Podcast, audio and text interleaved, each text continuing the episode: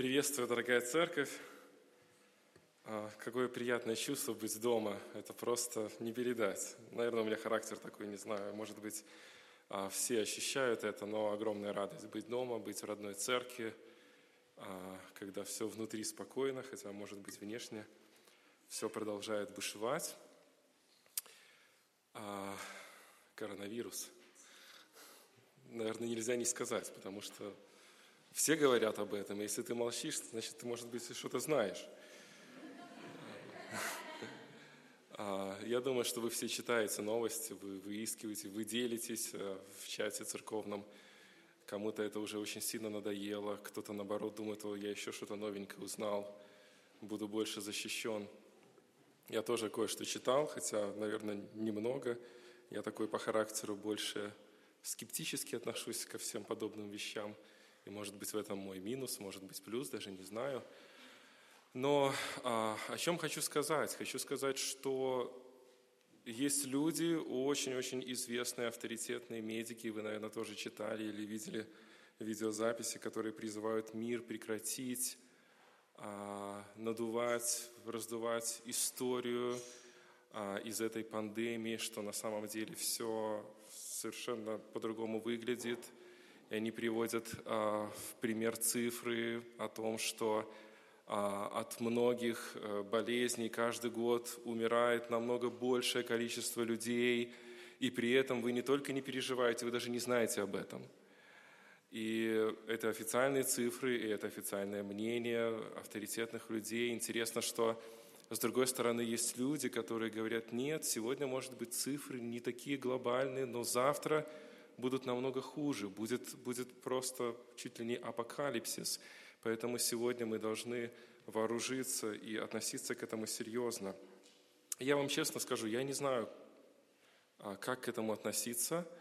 А, я думаю, что мы все не знаем толком, как нам поступать. Мы поступаем в соответствии, может быть, с какими-то особенностями нашего характера. Это более ведомо для нас. Но мы не знаем достаточно информации, нам недоступна информация для того, чтобы сделать правильную оценку относительно этой пандемии, о которой сейчас все говорят и переживают. Но а, к чему у нас есть доступ, так это Божье Слово, которое достаточное, в котором есть достаточно информации, необходимой нам для того, чтобы сердце наше было не только настроено верно в этой ситуации, чрезвычайной ситуации, неожиданной ситуации, но для того, чтобы сердце наше было спокойно, чтобы в сердце нашем был мир, чтобы мы не только не паниковали, но чтобы мы этим миром а, могли объединить других людей, объединить наших близких, объединить нашу церковь. И именно это нам дает Писание. Это очень важно понимать верующим людям, что в момент, когда вокруг очень много неясного, очень много переживаний, в сердце верующего человека может быть сохранен мир, сохранен покой, сохранена радость и надежда на Бога. Это единственное, что отличает нас сегодня от неверующего мира. Это то, к чему Писание сегодня утром призывает нас с вами прислушаться.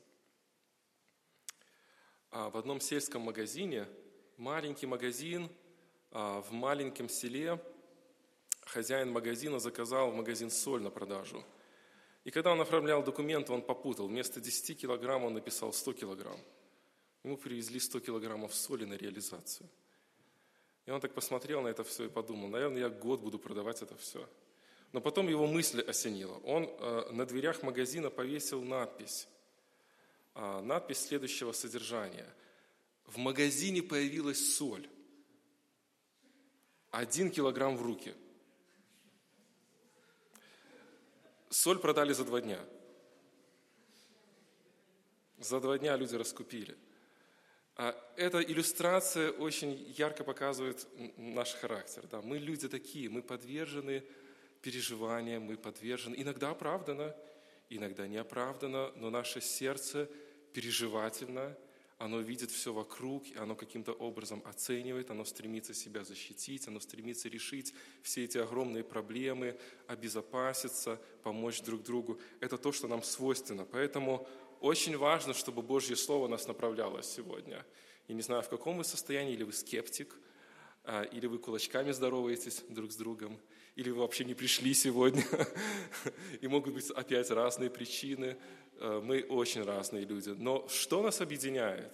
И я еще раз хочу об этом сказать. Это Божья истина, которая дает нам всем одинаковый мир, одинаковое упование, одинаковую радость. И для этого мы прочитаем 22-й а, псалом. Приглашаю вас его открыть, может быть, даже не открывать. Я думаю, что многие знают этот псалом наизусть, но мы его, тем не менее, прочтем. Псалом 22, псалом Давида. «Господь, пастырь мой, я ни в чем не буду нуждаться. Он покоит меня на злачных пажитях и водит меня к водам тихим. Подкрепляет душу мою, направляет меня на стези правды ради имени Своего. Если я пойду и долиной смертной тени, не убоюсь зла, потому что Ты со мной. Твой жезл и Твой посох, они успокаивают меня.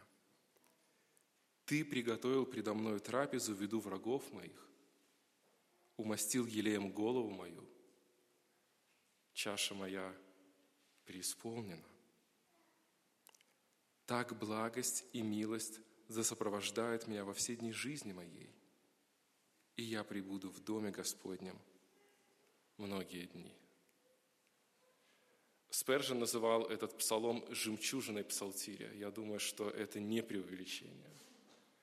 Это тот псалом, который дает надежду, который дает радость, который учит нас иметь мир в сердце тогда, когда вокруг мира нету.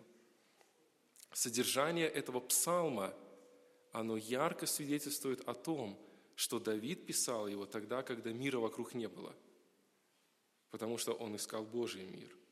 Мы не знаем обстоятельства написания, мы знаем лишь просто жизнь Давида, которая была полна трудностей – но содержание как раз-таки свидетельствует о том, что мира вокруг не было, но Давид искал этот мир в Боге.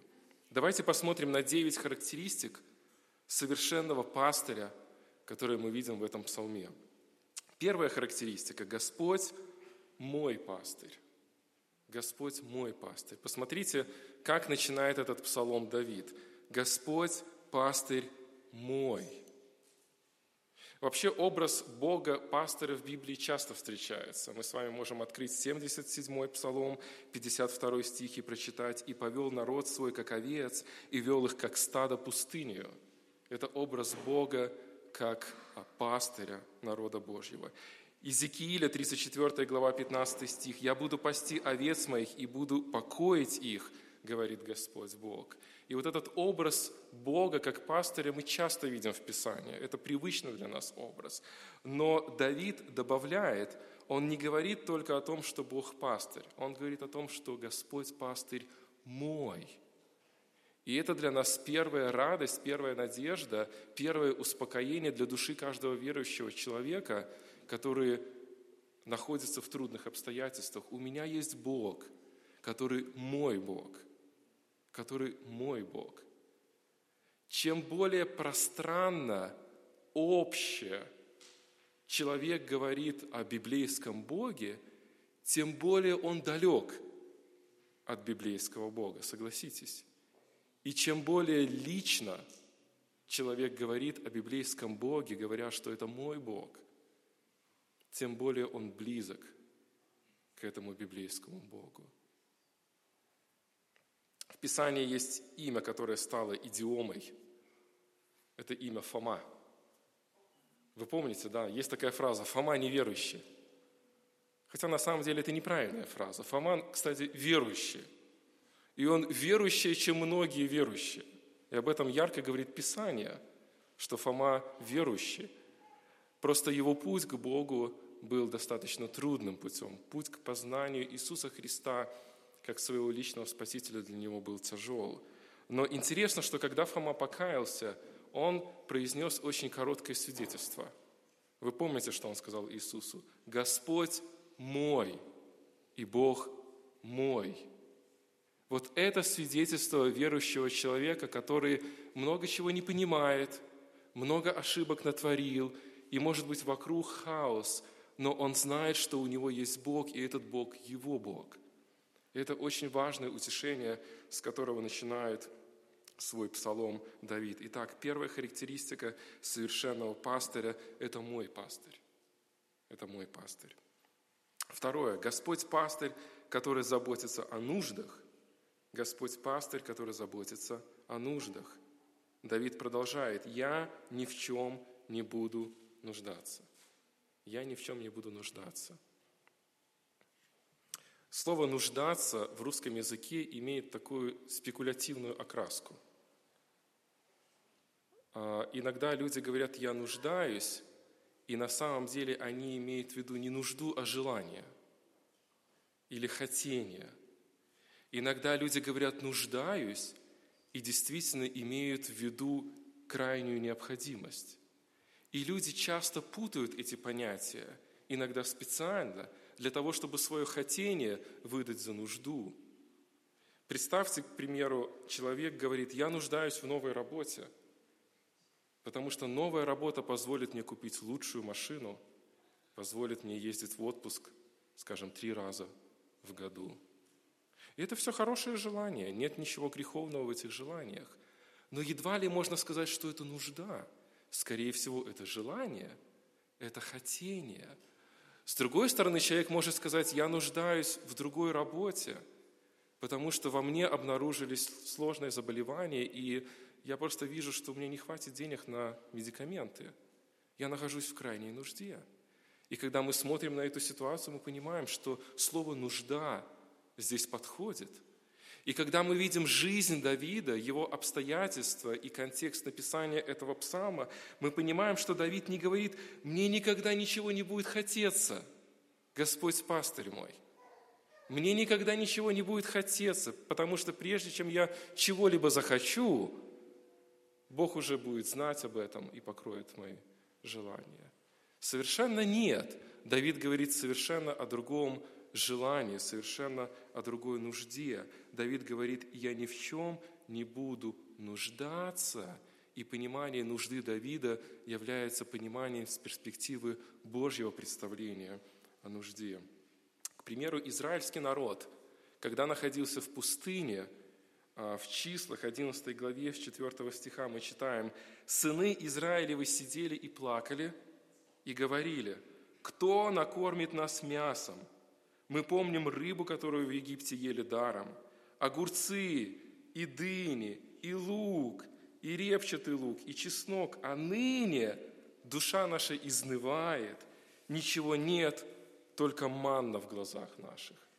Это представление нужды Израиля в пустыне. Посмотрите, как, какое представление об Израиле в пустыне у Бога. Мы открываем Второзаконие, 2 глава, 7 стих, и Божьи слова. «Вот сорок лет Господь Бог твой с тобою, и ты ни в чем не терпел недостатка». Посмотрите, израильский народ, они сидят и плачут. Они рыдают – Объясните кому-нибудь из них, что это не желание твое. Это просто хотение, это не нужда твое. Но это было невозможно сделать, потому что их сердце было проникнуто любовью к себе и желанию угождать себе, в то время, когда Бог смотрел на них и говорил, «Я был с вами 40 лет в пустыне, и вы ни в чем, ни в чем вы понимаете, иногда человеческое понимание нужды и Божье понимание нужды – это как белое и черное. Совершенно противоположные взгляды. Поэтому, когда мы читаем Божье Слово и читаем Давида, который говорит, я ни в чем не буду нуждаться, самое верное понимание слова «нуждаться» будет заключаться в том, что мы воспринимаем его с перспективы Божьего представления о наших нуждах. Божьего представления о том, что есть нужда. И в этом отношении мы можем правильно сказать, Господь мой личный пастор, мой личный пастор, и я ни в чем, ни в чем не буду нуждаться. Это два наших утешение. И третье. Господь пастырь, который питает меня. Мы читаем далее. Он покоит меня на злачных пажитях и водит меня к водам тихим. Образы пастуха, который был очень известен в жизни Давида, потому что Давид а, был пастухом. Это также известно израильскому народу, потому что а, контекст культурный их говорил о том, что скотоводство было одним из а, самых применимых трудов в израильском народе. Но Давид говорит, он покоит меня на злачных пажитях. Злачные пажити – это лучшие луга, лучшая молодая зеленая трава, это самый лучший корм, который могут получить овцы. И Давид говорит, Бог заботится о том, чтобы самое лучшее пропитание, самая лучшая еда а, была у меня. Интересно, что в Израиле говорят, к концу весны, еще даже лето не наступило, к концу весны вся трава выгорает, вся трава становится желтой, настолько там большая жара, высокая температура, и найти хорошие пастбища для скота – это довольно проблематичная задача. И мы помним даже из Ветхого Завета, как а, братья Иосифа, помните, они пошли сначала в Сихем для того, чтобы найти хорошие пастбища для своих овец, а потом им пришлось идти дальше, в Дафан. И все это десятки километров пешком от родного дома – это долгая дорога. Вот что такое Израиль, и вот что такое найти хорошее злачное пажитие. Но Бог показывает себя пастором, который любящий пастор, который находит самые лучшие пастбища для своих овец и дает. И это радость для нас, это для нас ободрение, несмотря на то, что со стороны и внешне мы можем терпеть много трудностей. И водит меня к водам тихим. Это такой же, такой же образ, а, как и со злачными пажитями, который означает то, что Бог приготавливает лучшее, лучшее пропитание, лучшее содержание для своих овец, для нас, верующих, потому что а, овцы, они боятся бурлящей воды, а, бурлящих потоков, а бурлящие потоки, бурлящие горные реки – это основная, основной вид рек, который мы встречаем в израильской географии – и иногда пастухи, хорошие, любящие своих овец пастухи, они даже устраивали в реках такие ограждения из валунов для того, чтобы а, оградить овец от бурлящей воды, найти им такую тихую воду, где они могли бесстрашно напитаться, напиться. И вот этот образ Давид привносит в понимание того, кто есть Бог для нас.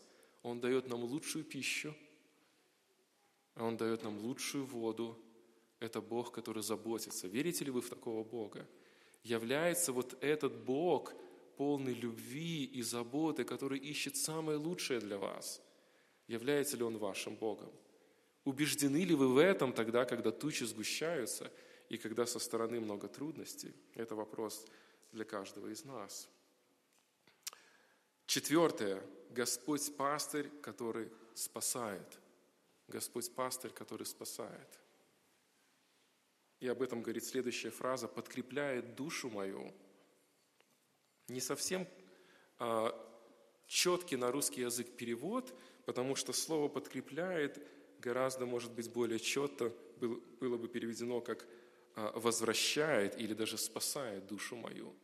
Бог возвращает душу мою, Он спасает душу мою. Тот же образ, который Иисус использует в своей притче, помните, когда оставляет 99 овец и идет спасать одну овцу. Это сердце нашего Господа Иисуса Христа. В Исаии 49 главе, а, в пятом стихе мы видим это же слово, и оно переведено а, в синодальном переводе как «обращение». То же самое мы видим в 59-м псалме, в третьем стихе. Это слово переведено как «обращение». Поэтому со всей уверенностью мы можем читать здесь «обращает душу мою» или «спасает душу мою». Это означает две вещи, одно из двух. Либо то, что Давид вспоминает о том, что Бог Спаситель не только заботится о пище и о питье, но самое главное, Он спасает душу мою от греха моего, дает мне вечное спасение. И второе значение, которое может нести эта мысль, заключается в том, что уже спасенных – которые заплутали, которые находятся в грехе, которые находятся в переживаниях и которые сошли с Божьего пути, Он возвращает как ту овцу и ставит их на Божий путь. Но это та драгоценная надежда, которую вплетает в свои размышления Давид. Он спасает душу мою. Господь, Бог мой, я ни в чем не буду нуждаться. Он дает мне все необходимое пропитание, и Он вообще спасает душу мою. Он спасает душу мою. Верите ли вы в такого Бога тогда, когда вам тяжело? Тогда, когда много переживаний и страхов в сердце вашем? Что Бог настолько любящ, что Он спасает вашу душу. Он ваш Спаситель. Следующее, пятое, Господь пастырь, указывающий верный путь. Совершенно естественным после фразы подкрепляет или спасает душу мою, будет фраза «направляет меня на стези правды ради имени своего». Бог не только спасает, но Он еще ведет по этому пути, который, которому идут спасенные. И Давид говорит об этом, напоминая нам, направляет меня на стези правды ради имени своего. Направляет на стези правды ради имени своего. Овцы не очень умные животные, я думаю, вы это хорошо знаете – Э, в русском тексте 226 упоминаний овец во всем Писании, и 99% этих упоминаний связаны с тем, что овцы глупые, либо овцы нуждаются в помощи. Вот все упоминания в Библии об овцах – это упоминание о том, что овцы нуждаются, или о том, что овцы не, неразумные. Нигде в Писании написано «будьте мудры, как овцы». Да? Вы знаете, нет такого текста. И в этом отношении очень важно нам понимать, поскольку мы, верующие, и имеем а, Богом поставленный образ овец как а, себя, а, поэтому очень важно нам помнить, что Бог направляет меня на стези правды ради имени Своего. Мы нуждаемся в направлении, и мы нуждаемся в направлении не людьми, мы нуждаемся в направлении от Бога. Отличный пастух, он заботится о том, чтобы овцы, которые могут куда угодно пойти, они были направлены на верный путь, на безопасный путь. И в этом отношении для нас большая радость и надежда, что Бог направляет нас верным путем. Потому что стези правды, или, может быть, можно сказать современным языком, тропы правды, дороги правды, тропинки правды – это очень важное изречение, в котором есть достаточно большая глубина – эта тропинка, вы знаете, это то, что было протоптано. Вы никогда не увидите тропинку, которая ведет в болото. Туда все идут, всем так там, там хорошо, друг другу рассказывают, и идут туда в болото. Никогда тропинка не будет вести в какое-то опасное место, никогда не будет тропинка вести к какому-то обрыву. Это очень странно, это не будет протоптанной дорогой. Но протоптанная тропинка – это тропинка, которая ведет по верному пути, безопасному пути – по пути, по которому прошли многие праведники, поэтому тропа правды или стезя правды. И это вот наш Бог, который ведет каждого из вас по пути праведному, по тропе протоптанной. И мы можем видеть на страницах Писания многих тех братьев и сестер, которые уже протоптали эту тропу. Мы можем вспоминать и Авраама, можем вспоминать Ноя, мы можем вспоминать всех пророков, мы можем вспоминать самого Господа Иисуса Христа, мы можем вспоминать Петра, Павла, многих верующих, которые уже прошли этим путем. И автор послания евреям нам ярко показывает эту картину, особенно в 11 главе евреям. И Бог ведет каждого из вас, каждого из нас этой тропой. Верите ли вы в это? Является ли это вашим убеждением, является ли вашим успокоением то, что Господь ведет вас, несмотря на то, что вам кажется, вы совсем не той дорогой идете, какой хотели бы идти, совсем не туда, куда хотели бы идти, совсем не туда, куда думает мозг ваш было бы лучше пойти. Но вам нужно довериться, что Бог ведет вас верной тропой. Это протоптанная тропа. Это не самая легкая тропа. Жизнь Давида не была легкой жизнью – Жизнь Петра, Павла не была легкой жизнью. Не было легкой жизнью. Но это Божья тропа. И в центре всего этого ради имени своего. Посмотрите, насколько Давид богоцентричен. Он не говорит ради моего блага, чтобы мне было хорошо, ради имени своего. Подобное говорил и апостол Павел, что вся моя жизнь принадлежит Богу, ради Него все делаю. Это самая лучшая цель и единственная цель жизни каждого верующего человека. Жить угодной Богу жизнь ради имени Его, ради славы Его. Шестое. Господь пастырь, который не оставляет. Господь пастырь, который не оставляет. Если я пойду и долиной смертной тени, не убоюсь зла, потому что ты со мной. Потому что ты со мной. Долина смертной тени – это такой необычный образ, тоже географический. А в Израиле есть долины, которые с двух сторон окружены большими холмами или горами. И эти горы постоянно дают тень на эти долины. И с одной стороны, это приятные долины, там больше тени, там меньше жары, там больше а, вот этих вот злачных пажитей. И туда стекается животный мир. И в то же время эти долины – смертной тени, потому что тень, которая с гор спускается на эту долину, делает ее невидимой. И животные не могут достаточно быть готовыми к тому, как подкрадется к ним хищник. И именно поэтому здесь Давид включает этот образ, образ долины смертной тени. Горы дают тень на эти долины, хищник не виден, он подкрадывается незаметно и приносит смерть это смертная тень. Но Давид говорит, если я пойду этими долинами, я не убоюсь. Заметьте логику Давида. Он не говорит, что э, пастор не поведет меня этими долинами. Мы этого не находим в псалме. Бог ведет нас этими долинами. И Давид говорит, если я пойду, и мы знаем жизнь Давида, он ходил. Его собственный сын мечтал его убить. Представьте вот эту долину смертной тени в своей жизни, когда ваш собственный сын больше всего на свете мечтает вас убить. Это одна из долин смертной тени, которую пережил Давид.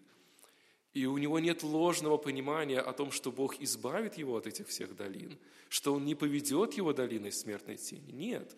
Он говорит, что я пойду долиной смертной тени, и я не буду бояться. И причина одна, потому что ты со мной. Является ли это вашим убеждением?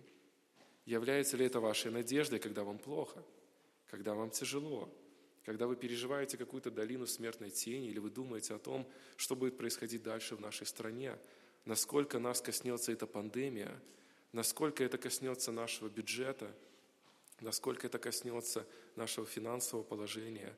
Многие разные трудности, возможно, ждут нас – Возможно, завтра все сильно изменится. Возможно, станет намного хуже. Вступая в эту долину смертной тени, мы должны иметь твердое убеждение, что Бог ведет и там. Бог допускает эти долины. Но мы не убоимся зла, потому что Он с нами. Это была надежда Давида, это было его сердце, это было его убеждение и его понимание Бога. Итак, Господь Бог мой пастырь. Он мой пастырь. Он пастырь каждого верующего. Он заботится о нуждах. Мы ни в чем не будем нуждаться. И это Божье обетование. Он питает нас. Он спасает нас. Он указывает нам путь. Мы не барахтаемся в темноте сами по себе. Он указывает нам путь. Он никогда нас не оставит, даже в долине смертной тени. И седьмое, Господь пастырь который дает мир. Господь пастырь, который дает мир. Давид продолжает, твой жезл и твой посох, они успокаивают меня. Они успокаивают меня.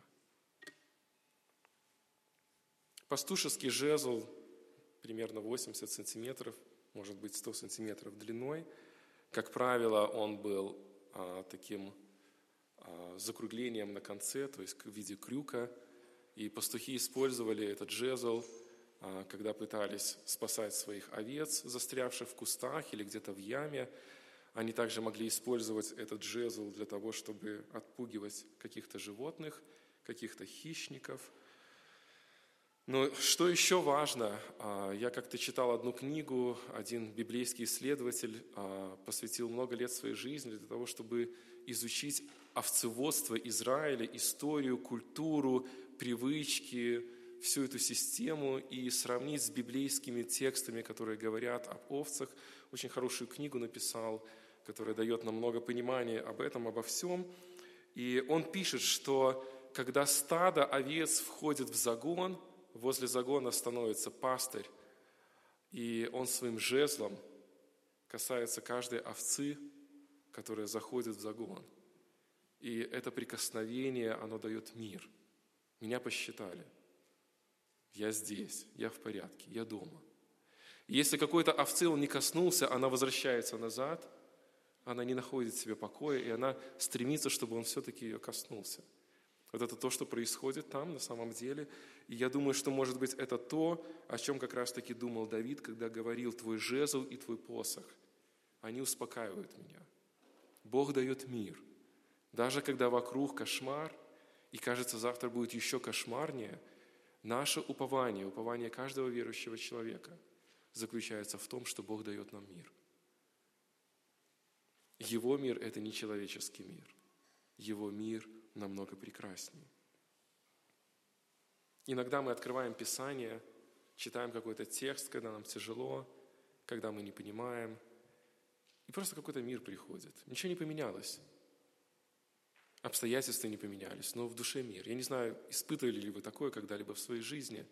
Я думаю, что да, и я много раз испытывал. Просто открываешь Слово, читаешь, и Бог дает мир, тогда, когда ничего не изменилось. Это тот мир, который доступен только верующим людям. Это тот мир, о котором говорит Давид. Твой жезл и твой посох, они успокаивают меня. Восьмое. Господь – радушный хозяин, дающий благо. Давид переходит к другому образу, уже не образу пастыря, а к образу радушного хозяина, удерживая тот же смысл, те же принципы великого Бога, который заботится о нас – и говорит следующее. «Ты приготовил предо мною трапезу в виду врагов моих, умастил елеем голову мою, чаша моя преисполнена». Смотрите, несмотря на трудности в жизни Давида, он называет своих врагов, да, то есть из самого текста мы можем видеть, что у Давида были враги, а, но в то же время он говорит о том, что несмотря на этих врагов, несмотря на то, что они есть, ты приготовил предо мною трапезу в виду врагов моих, то есть на глазах у моих врагов. В то время, когда в жизни моей сплошной кошмар, я вижу, Господь, Твои благословения. Я вижу то, что Ты меня не оставляешь. Я вижу Твою любовь, я вижу Тебя как радушного хозяина, который встречает самого лучшего гостя. Я ощущаю Твою любовь, несмотря на то, что это происходит прямо на глазах у моих врагов – вы знаете, видеть Божью благодать и милость тогда, когда в жизни все черное, это на самом деле большая зрелость. Это большая зрелость. Нам свойственно совершенно другое. Даже какие-то мелкие трудности могут настолько депрессировать нас, что мы ничего хорошего вокруг не видим. Не видим никаких благословений, которые Бог нам дает. В этом отношении Давид учит нас понимать, что несмотря на разные трудные обстоятельства нашей жизни, мы должны видеть ту благодать, тот пир, который Бог приготовил для нас даже прямо перед глазами наших врагов.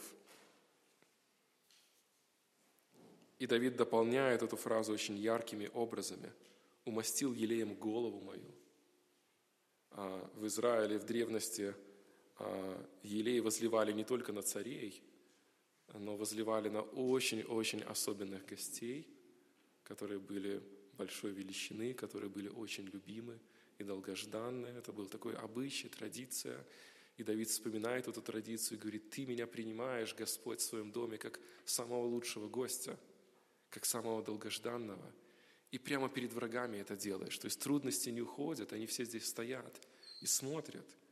Он также говорит, что чаша моя преисполнена. То есть Бог продолжает наливать благодать в мою чашу, я не чувствую никакой нужды и не чувствую никаких потребностей. То есть в тот момент, когда все плохо, Давид видит Божью благодать. И это очень хороший урок для нас.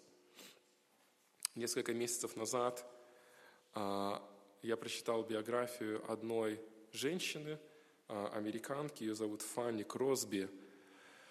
Она написала а, много-много знаменитых гимнов. Она написала песню «Твердо я верю», мы ее сегодня будем петь после молитвы. Она написала песню «Не пройди, Иисус, меня ты», и много других гимнов, которые стали классикой христианской а, песнопений. Она написала, но ее судьба, она удивительна, она умерла около сто лет назад уже, но ее жизнь была особенной. Она в детстве, в раннем детстве получила а, в глаза какую-то инфекцию, и из-за ошибки врача она ослепла полностью. И всю жизнь она была слепой. И многие люди ее жалели. Один священник подошел и сказал, как а печально вот эта одна ошибка одного человека э, испортила всю твою жизнь. И она говорит, может быть, это ошибка человека, но это не ошибка Бога. И она говорит этому человеку, что, вы знаете, если бы мне представилась возможность а, выбрать какое-либо желание, любое, и оно бы осуществилось в моей жизни – она говорит, я бы выбрала желание с самого рождения быть слепой, а не только с пяти лет. Этот человек очень сильно удивился, говорит, почему?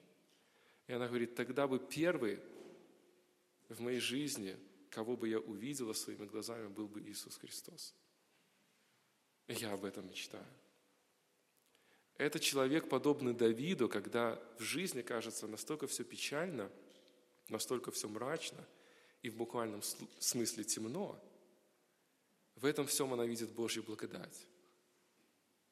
Она видит тот прекрасный стол, который Бог накрыл для нее. Все те радости, все то прекрасное, что Бог ей дал. И самое главное, Божья вечная жизнь, которая затмевает все трудности, все переживания. Я думаю, это великий урок для нас сегодня – тогда, когда мы переживаем разные трудности, когда мы готовимся, может быть, к худшему, иметь фокус моего сердца, иметь мое внимание на моем Боге, который благословил меня намного, в миллионы, в миллиарды раз больше, чем самые страшные пандемии, которые я только могу пережить. И девятое, последнее. Господь пастырь, который отдал себя за меня. Господь пастырь, который отдал себя за меня. Это венец, это самое главное, это суть всего, это красота Евангелия. И Давид заканчивает этими словами. «Так благость и милость да сопровождают меня во все дни жизни моей, и я прибуду в доме Господнем многие дни». Последнюю фразу можно еще перевести «прибуду в доме Господнем все дни». Другими словами, вечно. То есть надежда Давида – в его трудных обстоятельствах жизни заключается в том, что благости и милости Божьи, и те, которые он перечислил, и которые он не перечислил, они всегда будут с ними. Да сопровождают меня, говорит Давид. Я прибуду с тобой всегда. Я прибуду с тобой вечно. И вот задайтесь вопросом, что может дать Давиду, позволить Давиду сказать такие слова – только одно. Вера в Иисуса Христа как своего личного Спасителя, который приготовил для меня нечто гораздо более драгоценное, чем что-то самое драгоценное здесь. Убеждение в том, что когда-то он увидит своего Спасителя и прибудет с ним вечно. Это самая большая надежда и самая большая радость, которую только может иметь верующий человек. Вы помните, когда сын Давида умирал – а, очень такая удивительная драма.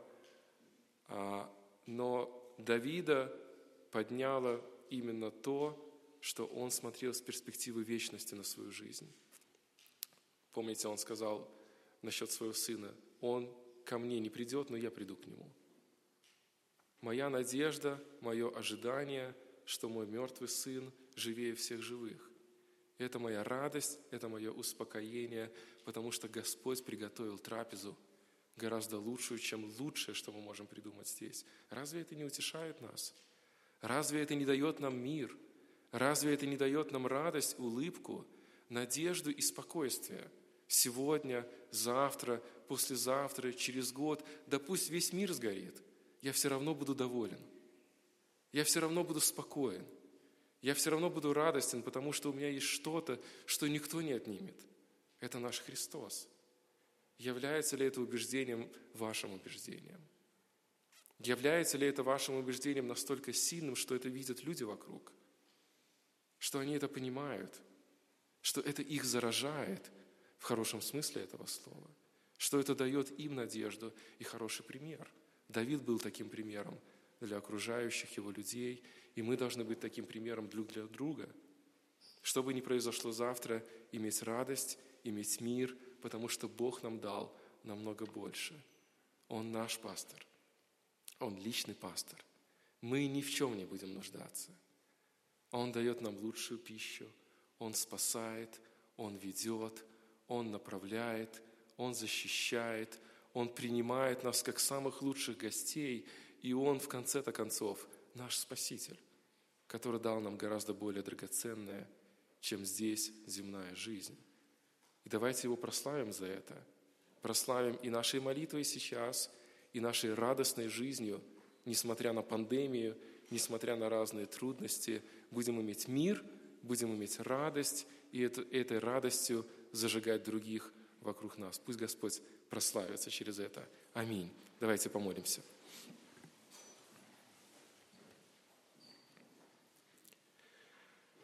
Господь, дорогой, Ты, Ты самый лучший пастырь. Нет другого образа, нет более совершенной личности. Ты, пастор, намного лучше, чем даже можем мы представить себе. Намного лучше, чем мы даже можем хотеть в нашем таком неистовом, страстном, постоянно желающем большего сердца. Ты, пастор, совершенный. Тебя хотим прославить вместе с Давидом – который, находясь, находясь в тягостях своей жизни, смотрел на Тебя и является в этом для нас хорошим примером сегодня и напоминанием. Благослови, Господь, сердце каждого из нас, чтобы оно было устремлено смотреть на Тебя. Благослови сердце каждого из нас, находясь в разных обстоятельствах. Мы не знаем, что завтра с нами будет, но благослови каждое наше сердце иметь взгляд на Тебя, видеть самого совершенного пастора, нашего пастора, моего пастора, личного пастора, который проявляет заботу сверх какой-либо нужды, который дает намного больше, чем мы можем даже представить. Пастора, который жизнь свою отдал за овец своих, пастора полного любви и благодати. Мы хотим на Тебя надеяться, мы хотим от Тебя иметь этот мир – мы хотим от Тебя иметь эту радость. Мы хотим с Тобой входить в завтрашний день и в послезавтрашний день, и каждый день нашей жизни, какой бы долиной смертной тени Ты бы нас не вел, мы хотим не бояться, потому что Ты с нами, потому что у нас самый лучший пастор, самый лучший Бог. Слава Тебе, Господь, за Твою кровь, за Твое спасение, за то, что Ты сделал нас белее любой овцы, белее любой белой ткани, за то, что Ты предстал перед Творцом и сейчас приготовил для нас намного более лучшее место, куда мы войдем и будем с Тобой проводить вечность. Слава Тебе за это все, нашему вечному Богу, Отцу, Сыну и Духу Святому. Аминь.